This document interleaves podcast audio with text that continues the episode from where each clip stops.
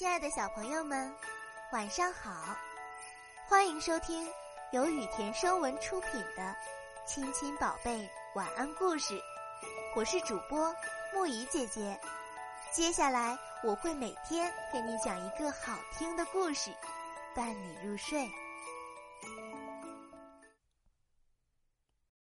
今天我们要讲的故事是《小白兔和小黑兔》。小白兔和小黑兔是一对好朋友。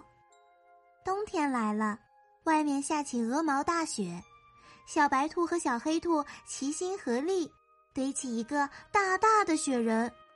雪人堆好了，两只小兔也玩累了，于是就各自回家睡觉去了。等到他们一觉醒来，太阳公公已经出来好久了。两只小兔推开门，咦？雪人呢？地上除了一汪水，什么都没有了。一定是小黑兔觉得雪人漂亮，拿回家自己玩了。小白兔心想，小黑兔也想，这个自私的小白兔，一定是他把雪人拿走了。两只小兔心里这么一想，就都不高兴起来，谁也不理谁了。忽然，小白兔想到。老师平时不是说要宽容别人吗？既然小黑兔那么喜欢雪人，送给他不是也很好吗？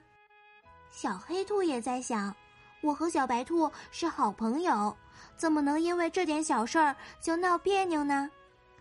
两只小兔这样想着，不知不觉又拉起手来。原来有爱比什么都重要呀！从此。